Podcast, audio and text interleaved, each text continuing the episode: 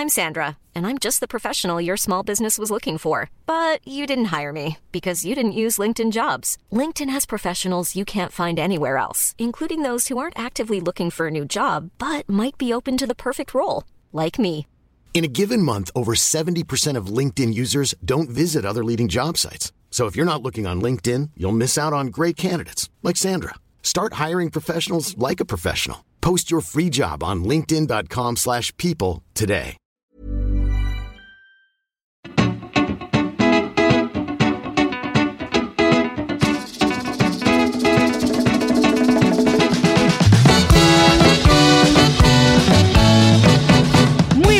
Humano, muy buenas persona que me escuchas. Yo soy Tamara Pazos, divulgadora científica con formación en biología y neurociencia, y estos son las reflexiones de un humano por persona.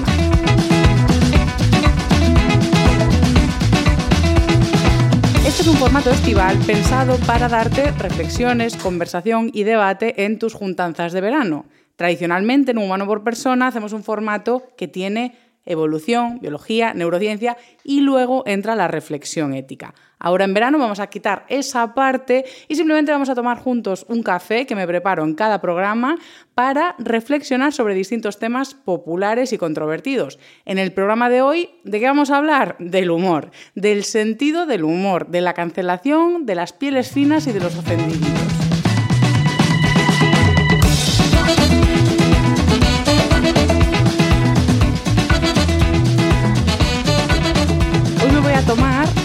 De filtro, que es lo que llamamos una V60. Si no controlas del mundo del café, te diré que es una técnica de filtro, que diríamos. Normalmente, en España sobre todo, tendemos a tomar cafés de una extracción que lleva mucho cuerpo, mucho aroma, eh, un sabor como muy amargo incluso, y esas son las técnicas que usaríamos como en las cafeteras tradicionales como una italiana o las de espresso de las cafeterías. El café de filtro busca un poco algo diferente, que es extraer pues un café que diríamos más aguado, pero ¿por qué? Porque por la baja temperatura que utiliza y presión en el sistema, lo que saca son más aromas eh, del grano de café que pueden ser pues, más frutales, cítricos, etc. Entonces, si te gusta algo más infusionado, pues probablemente te guste el café de filtro. Y hoy lo voy a hacer en una cafetera que me mandó hace dos años, eh, Cerámica, que es pues, una empresa artesanal de cerámica que obtienen pues distintas estructuras que parecen casi diseños. Entonces, eh, voy a ir haciéndome el café mientras empezamos este programa sobre el sentido del humor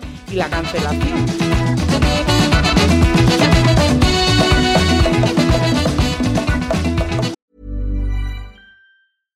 Selling a little or a lot? Shopify helps you do your thing however you cha-ching. Shopify is the global commerce platform that helps you sell at every stage of your business. From the launch your online shop stage to the first real life store stage, all the way to the did we just hit a million orders stage. Shopify is there to help you grow. Shopify helps you turn browsers into buyers with the internet's best converting checkout. 36% better on average compared to other leading commerce platforms because businesses that grow grow with Shopify. Get a $1 per month trial period at shopify.com/work. shopify.com/work. Hiring for your small business? If you're not looking for professionals on LinkedIn, you're looking in the wrong place. That's like looking for your car keys in a fish tank. LinkedIn helps you hire professionals you can't find anywhere else, even those who aren't actively searching for a new job but might be open to the perfect role. In a given month, over 70% of LinkedIn users don't even visit other leading job sites. So start looking in the right place. With LinkedIn, you can hire professionals like a professional. Post your free job on linkedin.com/people slash people today. Estamos aquí en la cocina con el café empezado para hablar sobre el humor. ¿De qué nos podemos reír? ¿De qué no nos podemos reír? La verdad es que no tiene mucho sentido moralizar el sentido del humor y vamos a ver un poco por qué. Quiero daros dos pinceladas sobre cómo funciona el humor en el cerebro, porque mm, es de formación profesional. Yo no puedo hablar de un tema en el sentido ético sin tener pues, unas, unas pautas básicas de cómo funcionan las cosas en el cerebro. Entonces, lo que sabemos es que lo que nos hace risa, a ti y a mí, en nuestras cabezas, suelen ser cosas que vienen por dos vías.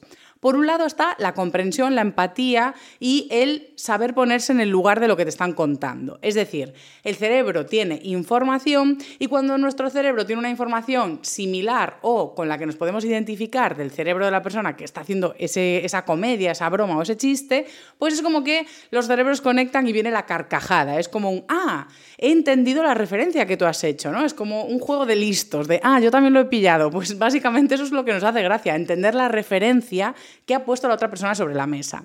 Esto parece muy bonito porque es como hacer una fórmula del humor en la que humor es igual a empatía más cultura, conocimiento. Es decir, estructurar una broma implica que tienes un conocimiento previo y por eso podemos entender el humor como una forma de arte. Muchas veces pensamos que el arte es subjetivo, que el arte es una forma de expresión. Sin embargo, el arte real implica un conocimiento y un proceso de creatividad en la que tienes una información que codificas mediante un medio o canal que puede ser pues, la fotografía, la música, un poema o una comedia, un chiste. Y mediante ese canal haces como un vehículo para que esa, esa, pieza creativa llegue a otro cerebro y ese cerebro, si tiene una información y formación común, puede desengranar eso y encontrar esa empatía y decir, ah, vale, lo he entendido, por eso entendemos las bromas. De hecho, muchas veces cuanta más formación previa requiera o más conocimiento previo requiera pillar una broma, es como que te hace aún más gracia, ¿no? Cuando estás viendo una serie, una peli y pillas una referencia que han cogido pues de otra obra que te gusta, ¿no? Esas cosas como que nos dan mucho gusto y y mucha risa. Pero hay otro elemento que nos da un montón de risa, que es la sorpresa. O sea, lo que no te ves de venir. Voy a darle otro poquito al café. Tú lo que no te ves venir, lo que no te esperas, es como que te causa un, un, choque en la cabeza. Al cerebro le encanta hacer predicciones, ¿no? Es como intentar saber qué es lo que va a pasar todo el rato. Vive a base de eso. Entonces, claro, generalmente le gusta acertar no le gusta fallar cuando hacemos predicciones de mm, los sesgos, a modo un estereotipo. Yo asumo que como llevas esa camiseta, eres de ese equipo. Y si de repente me dices que no, que eres de otro equipo, digo, ¿eh? ¿Por qué llevas esa camiseta? Como que eso al cerebro le da un poco de disgusto. Sin embargo, cuando pasa algo que el cerebro no podría ni predecir de ninguna manera, en plan de, ¿what? O sea, de estas cosas que dices tú, pero eso es surrealista, ¿no? O, por ejemplo, simplemente una caída. El cerebro predice que ver una persona andar implica que va a seguir andando y de repente se cae. Pues es como, ¿eh? O sea, eso no cabía en mis cálculos. Entonces, de repente le da muchísima risa.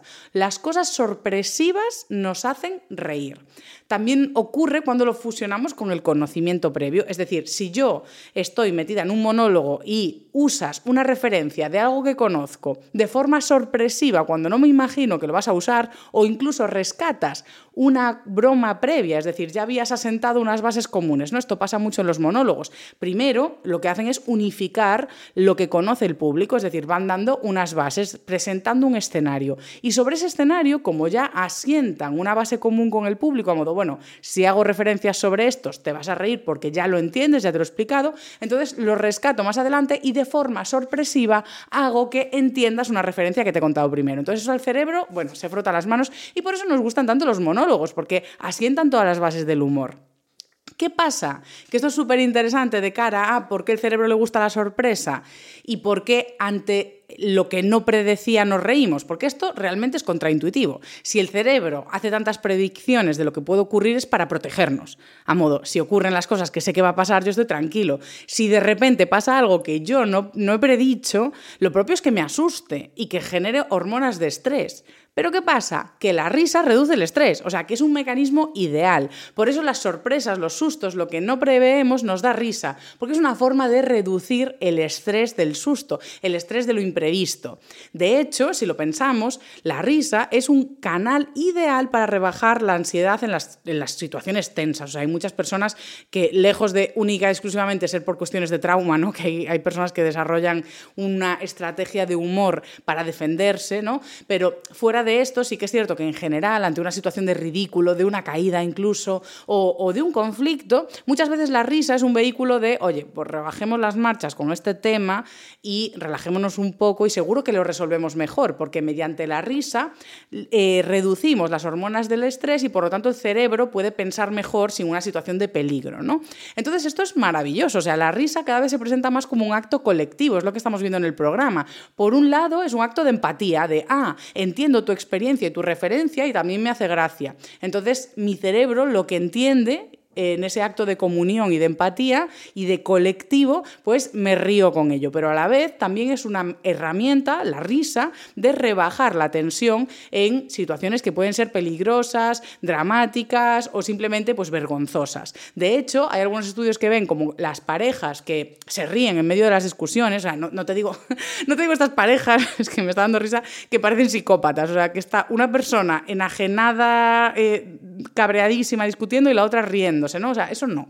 No me refiero a ese tipo de risas. Digo esos momentos absurdos en los que ya dices tú, ay Dios mío, o sea, que te miras a los ojos y dices tú, bueno, paramos ya, ¿no? O sea, y es como que te ríes, se rebaja la tensión y ya se genera un espacio común de diálogo. Pues eso es lo que nos proporciona la risa y se ha visto que las parejas que hacen eso están más consolidadas o duran más tiempo de una forma más exitosa y feliz. O sea que nos parece una buena herramienta. ¿Qué pasa? Que esto de reírse en situaciones tensas no es para todos los públicos. Para poder reírse de uno mismo hace falta que eh, ese acto de sorpresa, de comunión y de empatía y de rebajar la ansiedad esté alineado con unas creencias y valores que lo permitan. Si para ti hacer un ridículo en el trabajo es algo que está en tu escala de valores muy arriba y es algo que no se puede tocar, pues pobre del que se ría porque acabas de hacer un ridículo en una presentación. ¿Por qué? Porque por mucha risa que provoque, se va a inactivar la risa por todo todo, ese sentido de vergüenza, culpa que se, que se sumerge eh, eh, tu ser en ese momento. Entonces, claro, por mucho que sea una herramienta colectiva para rebajar la tensión del momento, si a ti no te vale, se acabó. Y eso es algo que es aquí donde empezamos a ver en qué momento tiene sentido reírnos o no, o si el humor es la vía para todos los momentos. Por ejemplo, yo, ya pongo título personal, si me caigo, si hago el ridículo, ríete conmigo. Es decir, yo probablemente me vaya a reír, porque es una, cosa que, que, me sale, me nace ya, reírme de las situaciones ridículas, cuanto más ridícula, peor, y cuanta más vergüenza pase, pues más me río, ¿no? Entonces, si el resto se ríen conmigo, casi mejor que mejor, porque sí que reforzaría mucho el ridículo, hacer el ridículo, reírme yo sola y que nadie se ría conmigo, eso es como peor, ¿no? En plan de, mm, estás sola, cariño. Entonces a mí ese acto de colectividad, de amor y de rebajar la tensión, os lo agradezco. Pero sabemos que hay gente pues, que está en un momento, tiene unas creencias y valores que no le permiten reírse de una misma. En ese caso, si una persona se cae, nos estamos riendo y esa persona no se ríe, aunque no se haya hecho daño, no se ríe, en el momento en el que continuamos riéndonos, sí que hacemos un desequilibrio entre esa persona y nosotros, lo que pasa a ser ofensivo y humillante para esa persona. Por lo tanto, si queremos hacer un ejercicio empático y queremos mostrar respeto a esa persona, pues lo apropiado es parar de reírnos. Es decir, eh, disculparnos a modo, ah, perdona, yo es que en estas situaciones pues me da la risa, pero discúlpame, eh, ya veo que no te está haciendo gracia y ya está, cortamos la risa. O sea, yo creo que ahí sí que podemos acordar, ¿no? que en el momento en el que, por mucho que sea tu estrategia, o veamos que incluso a nivel humano tiene sentido reírnos en conjunto para rebajar la tensión de esas situaciones, pues si esa persona no se está riendo, por algo será. Algunas veces va a ser justo porque es una sensibilidad particular, eh, un momento delicado en el que no le encuentra la risa. Muchas veces puede ser que es algo que nos hace risa a los demás porque estamos en una situación directamente de poder. Antes de que se genere ese desbalance de yo me estoy riendo y tú no, por lo tanto, eh, tú te estás poniendo en una posición pues, un poco de humillación frente a mí, que me sigo riendo de ti a pesar de que tú no quieras, muchas veces ese desbalance ya existe antes de que empiece la risa, que es los casos que podemos ver de bullying, de acoso. Cuando vemos una que ha sido discriminada eh, sostenidamente, bien sea en su entorno concreto, laboral, personal, familiar, escolar o que ha sido discriminada de forma sostenida eh, ella y generaciones previas por pertenecer a un colectivo, como puede ser pues, una mujer, una persona racializada, una persona gorda, una persona con dependencias a distintas sustancias. Es decir, hay colectivos que a lo largo de, los años han o sea, se han puesto como en distintos estatus y hemos generado pues, esta moral social eh, en la que asociamos eh, la identidad y quiénes somos a un estatus en la sociedad y tienen más valía pues, personas que no están gordas, que no se drogan, eh, personas heterosexuales o incluso hombres, por ejemplo. Durante muchos años hemos podido ver esa estructura social en la que podías ir escalando según el grado eh, de pertenencia o no a esos colectivos más discriminados o señalados. Entonces, claro, cuando de entrada tú perteneces a un colectivo que ha sido señalado, en el humor se establecen situaciones delicadas y peliagudas en las que ya no partimos de una misma base. Por lo tanto, si esa persona no se ríe y tú sí, hay que hacer ese momento de revisión de, oye, ¿me estoy riendo para rebajar la tensión del momento o me estoy riendo directamente de esa persona? Porque En este acto empático, en el que nos podemos reír todos juntos para rebajar tensiones, el humor puede tener distintas intenciones, aun sin querer tenerlas. Hay una intención directa que sería esta de, oye, vamos a rebajar la tensión y a reírnos juntos, ¿no? Luego hay la, intención directa de la comedia, modo, oye, te cuento un chiste para hacerte reír, ¿vale? Pues eso también es una intención directísima. Pero luego eh, dadas estas clases o castas sociales o estatus sociales, sí que vemos que el humor puede tener una vía o una intención de posicionamiento. Os pongo un ejemplo muy claro y es ese momento de hacer un chiste para encajar, ¿no?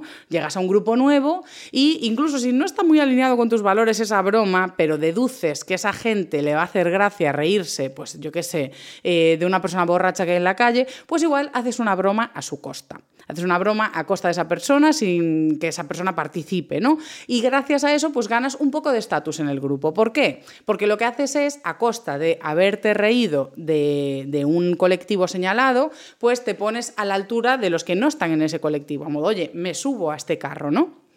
Eso lo vemos mucho en ambos casos. Por un lado está el que directamente lo hace por complacencia, a modo, oye, pues mira, voy a hacer un chiste que está un poco fuera de lugar o un chiste riéndome de otro colectivo por pertenecer a este grupo, pero hay gente directamente que yo creo que lo hace como una protección de identidad. ¿no? Esto también digo que es una cosa, eh, una percepción totalmente mía, no es nada que esté yo extrayendo de ningún estudio. Pero sí que es cierto que hay veces que vemos que se usa el humor como en relación a este tipo de bromas que podemos considerar de mal gusto o bromas sobre colectivos eh, vulnerados o discriminados, pues ese tipo de bromas a veces se perciben como un posicionamiento personas que sueltan esas bromas simplemente por distinguir, a modo yo no soy eso.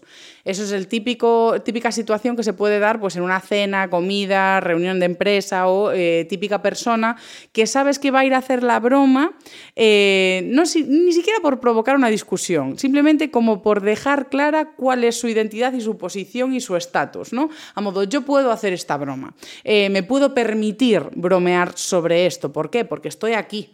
Entonces voy a bromear sobre los que están por debajo, que pueden ser pues, los gordos, las personas con dependencias, las mujeres, las personas racializadas, inmigrantes, ¿sabes? Como me puedo permitir hacer bromas sobre todo esto que está en ese estatus por debajo de mí.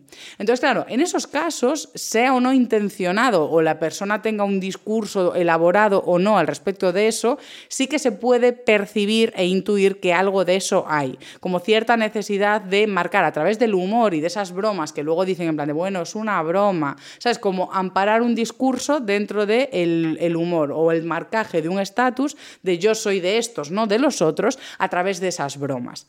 ¿Qué pasa? Que claro, cuando mezclamos todo, cuando mezclamos el humor de cenas, el humor de día a día, de que te puedes encontrar con gente que necesita hacer esos marcajes, con eh, lo que viene a ser una obra o una construcción cómica, que esto es algo diferente, ahí es donde empezamos ya a meter la mano en la cancelación, la mano en la prohibición, la mano en la censura, porque extrapolamos lo que pueden ser situaciones directas y personales, como puede ser que una persona te haga una broma directamente para herirte o simplemente para posicionarse ella eh, a nivel de estatus, aunque no quiera ir a nadie directamente, eso es distinto a bromas con raíces similares en contextos de comedia. Porque la comedia no tiene una intención o no tiene una intención moral más allá del puro arte de hacer reír. Y yo creo que ahí sí que tenemos que separar lo que es la vida personal de lo que es el arte. En este caso, eh, yo sí que haría esta separación. ¿Por qué? Porque Ahí lo que vamos a poder distinguir es si es bueno o no es bueno ese arte. ¿Y cómo lo vamos a poder distinguir? Pues como clasificamos el resto de obras.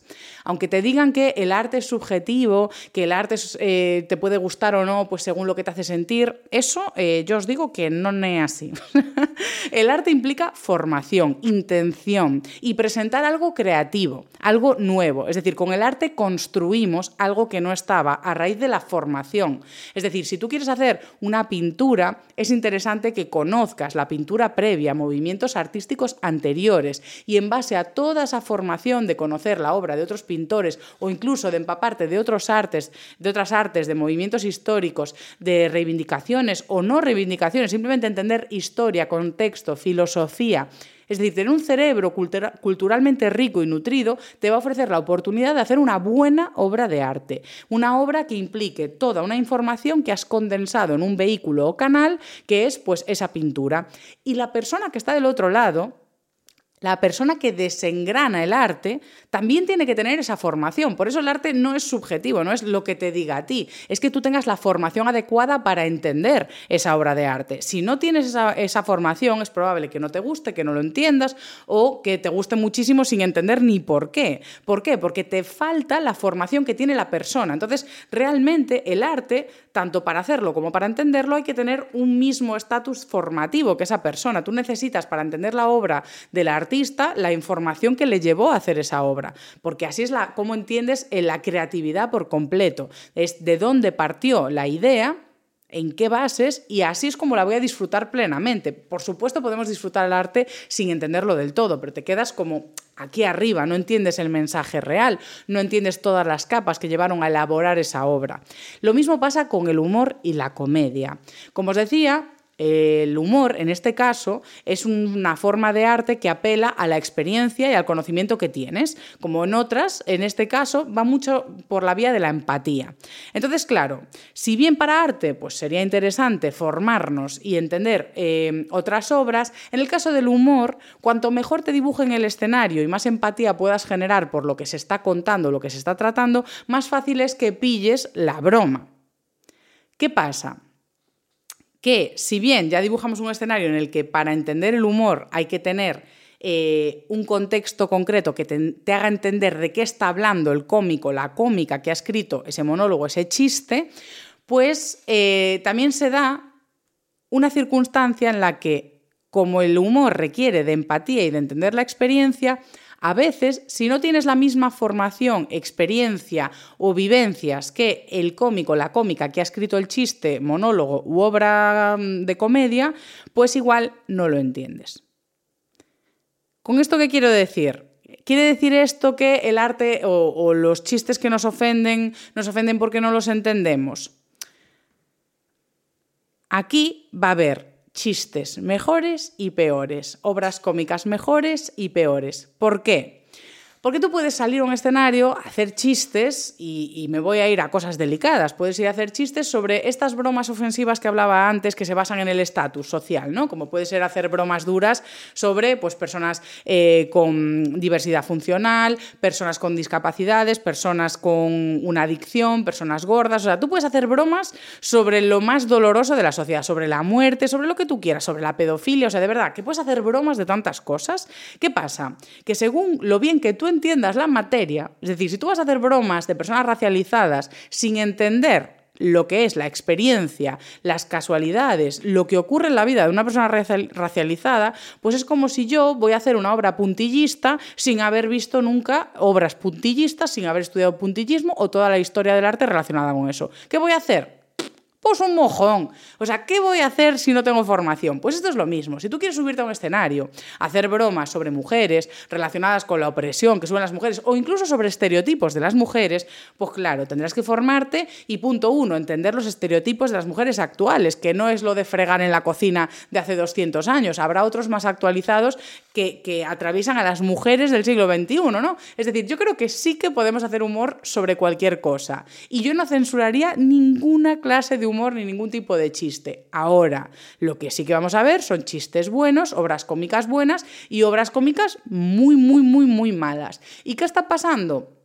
Pues que yo creo que los clásicos chistes, que eran pues esos chistes machistas, de, en un episodio de la primera temporada puse este ejemplo, eh, porque es un chiste que yo creo eso, igual hizo gracia la primera vez que se contó, que era lo de ¿qué haces cuando tu mujer te pide libertad? Ampliarle la cocina, ¿no? Pues claro, la primera vez que se escuchó aquello podía ser sorpresivo. En el siglo XXI, punto uno, esa broma ya se ha escuchado muchísimas veces, por lo tanto ya no tiene el punto novedoso, pero es que además eh, ya no apela a, la realidad y a los estereotipos de hoy, ni siquiera puedes usar la estructura social que sigue teniendo desigualdades de las que reírte y que subrayar y que hacer crítica social si quieres a través del humor. O sea, hay muchas cosas actuales sobre las que reírte en relación a cualquier colectivo del que te quieras reír o sobre el que quieras hacer comedia. Que no quiero decir que hacer comedia sobre algo sea reírte de eso desde una situación de poder o abuso, pero si quieres hacer comedia sobre una situación social delicada, que es el humor que más nos va a sorprender, es el más salvaje y el que tiene potencial de hacernos más risa, de verdad, yo es con lo que más me río, con la brutalidad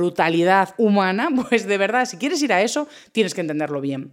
Porque si no lo entiendes bien, no vas a dar en las claves y por lo tanto no vas a hacer una obra, punto uno, bien formada e informada y no vas a llegar a empatizar realmente con la persona porque es como, eh, no entiendes mi experiencia. Es decir, yo me he reído de un montón de, de bromas súper machistas y misóginas hechas por mujeres y por hombres, pero porque son bromas que de verdad entienden la esencia de los estereotipos de la mujer de hoy o de vivencias que son reales y que sí que aplican por lo menos a mí y por eso me han hecho Y también me he reído de bromas muy racistas, de bromas muy duras sobre, sobre la muerte, sobre beber, sobre, sobre un montón de cosas que son una lacra social. Pero ¿qué pasa?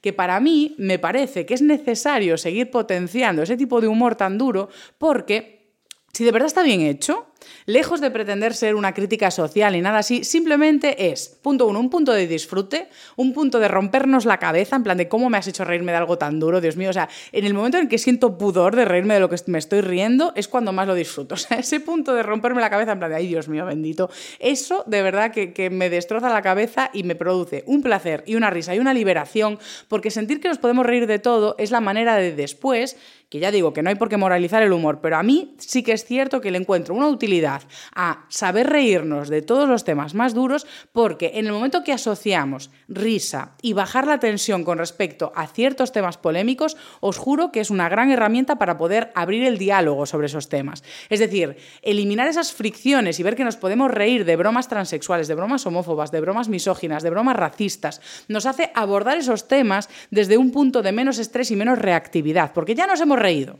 Es decir, ya nos hemos podido reír de todo, nos hemos quitado las caretas y hemos dicho, Dios mío, somos la miseria humana, podemos reírnos de las cosas más turbias. Y ahora podemos también hablar de ellas, y hablar de ellas de verdad, para ver si esas cosas que se han puesto sobre la mesa gracias al humor pueden solucionarse y pueden acercar, acercar posturas de forma menos crispada. O sea que con este episodio lo que pretendo decir es que por mi cabeza, por lo menos, no pasa la censura al humor, no pasan los juicios, la prisión, las multas a la comedia. Simplemente si algo no nos hace gracia, probablemente es porque no está bien documentado, no está bien informado o directamente no encaja con nuestros valores y creencias. Y eso es algo personal en lo que igual tenemos que echar un pie atrás porque no estamos en el momento de reírnos de eso. Igual más adelante sí, pero ahora mismo no. O no es para mí, igual que no toda la música es para nosotros, no todo el cine es para nosotros nosotros o no todos los poemas eh, u obras de arte en pintura son para nosotros. A cada uno nos gusta un formato, igual que nos va a gustar un formato de humor.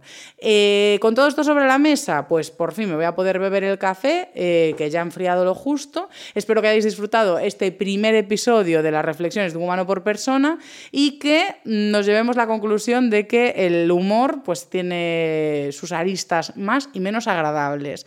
En mi caso voy a estar siempre del lado de las más desagradables. Así que nada, yo creo que ya está. O sea, no sé cómo cerrar estos episodios. Agradeciendo que estéis aquí, pues estáis en verano. ¿Qué más tienes que hacer que estar aquí escuchándome? Nada, nada.